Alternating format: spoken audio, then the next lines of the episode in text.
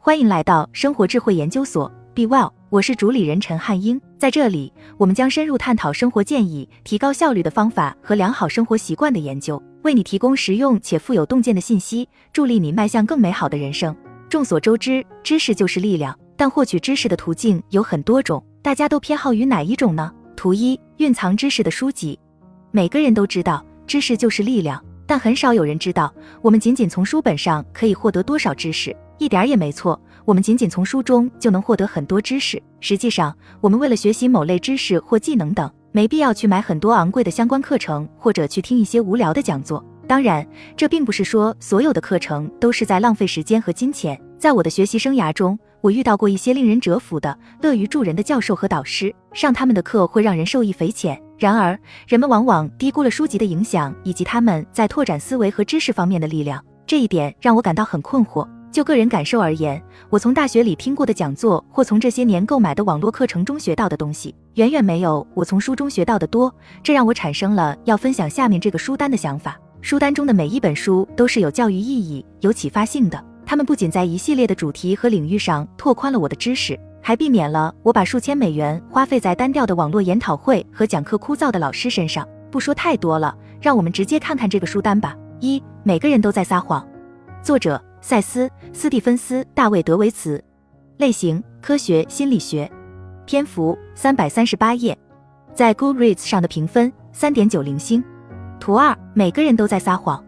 如果我们坐下来仔细想一想，就会醒悟，我们使用过的网络浏览器和我们在谷歌上搜索的内容，可以透露出很多自己的个性信息。而且，如果我们能诚实一点，就都会承认自己在网上说的谎要比在现实生活中说的谎少得多。基于这个想法，这本书的作者探索了统计和大数据是如何做到能回答我们提出的几乎所有的问题的，是如何做到揭示出许多人并不是他们自称的那个人的。书中包含了各种各样的图表和图形。根据人们在谷歌、Facebook，甚至是 Pornhub 等网站上的内容搜索，揭示出关于他们的大量信息，如恐惧、担心和偏好等。关于自己的这些问题，人们除了在网上寻找答案以外，在现实中生活中基本不会让别人知道。因为我们都知道，在现实生活中，当有人直接问我们的状况如何时，大多数人都不好意思说实话。每个人都在撒谎。一书语言简洁且丰富，是一本很棒的、浅显易懂的。探索数据分析能力的书，也是一本发人深省的分析人类行为的书。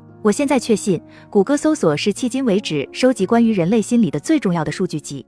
塞斯·斯蒂芬斯·大卫·德维茨。每个人都在撒谎。某些网络资源会让人们承认自己在其他地方不敢承认的东西，这是大数据的第二作用。它们就像是能使人吐露实情的数字麻醉药，直到现在，它还在发挥这一作用。塞斯·斯蒂芬斯·大卫·德维茨。每个人都在撒谎。二五种爱之语，作者加里查普曼，类型自助关系，篇幅二百三十二页，在 Goodreads 上的评分四点二六星。图三五种爱之语，人际关系是生活的至关重要的一部分。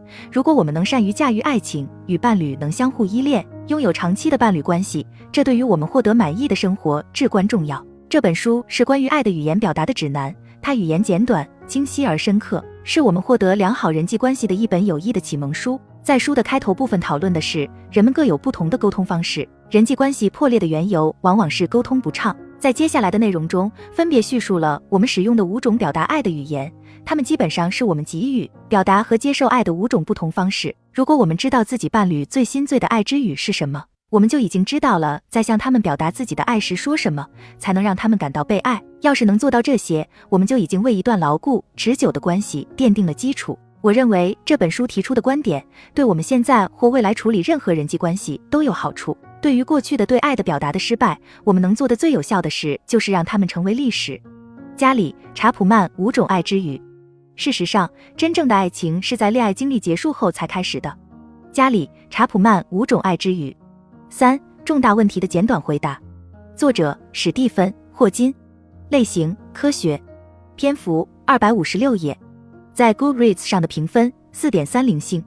图四重大问题的简短回答。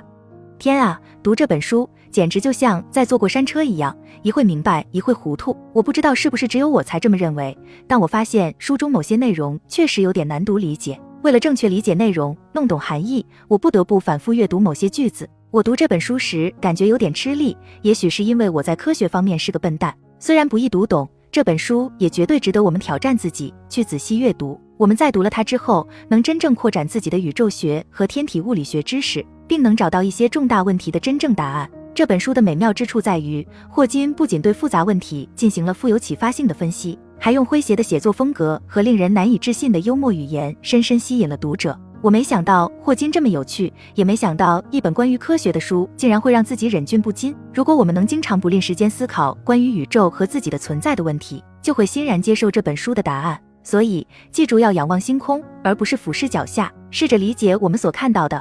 并思考宇宙存在的根本是什么。我们要有好奇心，无论生活多么艰难，总有自己能做的事，并能取得成功。重要的是，我们不能轻易放弃，释放自己的想象力，塑造美好的未来。史蒂芬·霍金重大问题的简短回答：有生命就有希望。史蒂芬·霍金重大问题的简短回答：四与爱因斯坦在太空漫步。作者：约书亚·福尔。类型：科学心理学。篇幅三百零七页，在 Goodreads 上的评分三点八八颗星。图五与爱因斯坦在太空漫步。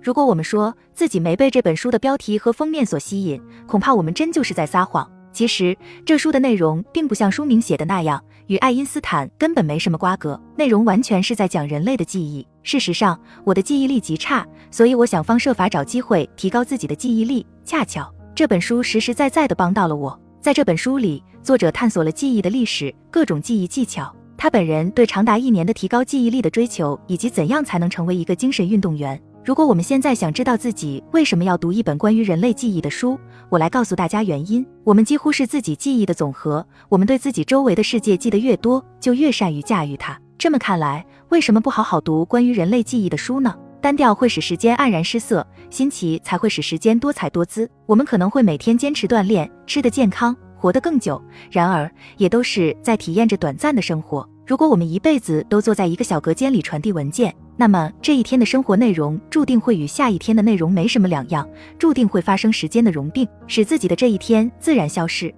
约书亚·福尔与爱因斯坦在太空漫步，使我们成为人类的本质是遗忘。而不是记忆。要理解这个世界，我们必须得把它过滤了。博尔赫斯写道：“思考的过程就是过滤忘记的过程。”约书亚·福尔与爱因斯坦在太空漫步。五地理囚徒，作者蒂姆·马歇尔。类型：历史、政治。篇幅：二百五十六页。在 Goodreads 上的评分：四点二零星。图六：地理囚徒。这本书以一种全面而引人入胜的方式，将政治、历史和地理结合在了一起。如果我们对政治、历史和地理有兴趣，想了解更多的关于这三方面的知识，那么这本书绝对值得一读。书中穿插了十张重要地区的地图，带我们踏上了世界之旅，去探索地缘政治和地缘政治战略。这本书表达的主要观点是，所有国家的领导人都受到地理的限制。至于为什么受限制、受到怎样的限制，以及在多大程度上受到限制等问题，我们必须在认真阅读这本书之后才能找到答案。现在的欧盟就是为了让法国和德国能够紧紧地拥抱在一起而建立起来的，这样这两个国家都无法腾出一只胳膊来殴打对方。蒂姆·马歇尔地理囚徒。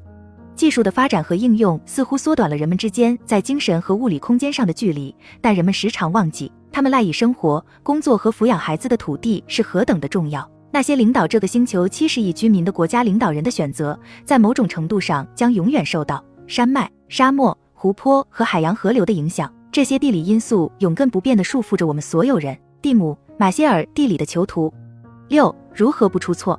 作者：乔丹·艾伦伯。类型：科学、数学。篇幅：四百八十页。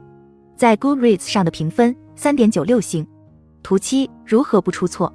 有谁在上学时讨厌数学？请举手。如果大家问我是否讨厌数学，我会说数学绝对是我的噩梦。但我在读了《如何不出错》一书之后，自己却能以全新的视角来看待数学。作者首先解释了，在我们所做的一切事情中，几乎都蕴含着数学知识。然后，他又通过列出大量的信息和例子，演示了如何使用数学这一工具来更好地理解世界，让自己的生活变得更轻松。说实话，我原以为这本书会很枯燥，而实际却很吸引人，很有启发性。有些内容写的还挺搞笑的。此外，这本书从政治、军事史到赌博和道德，涵盖了广泛的有趣的话题。要是学校能像这本书写的那样来教数学课就好了。了解数学就像戴着一副 X 射线眼镜，可以透视混乱和混沌的世界表面下隐藏的结构。乔丹·艾伦伯格如何不出错？数学是常识通过其他方式的延伸。乔丹·艾伦伯格如何不出错？好了，以上就是今天的分享。如果您有什么看法，欢迎在下方留言与我们交流分享。期待我们下次相遇。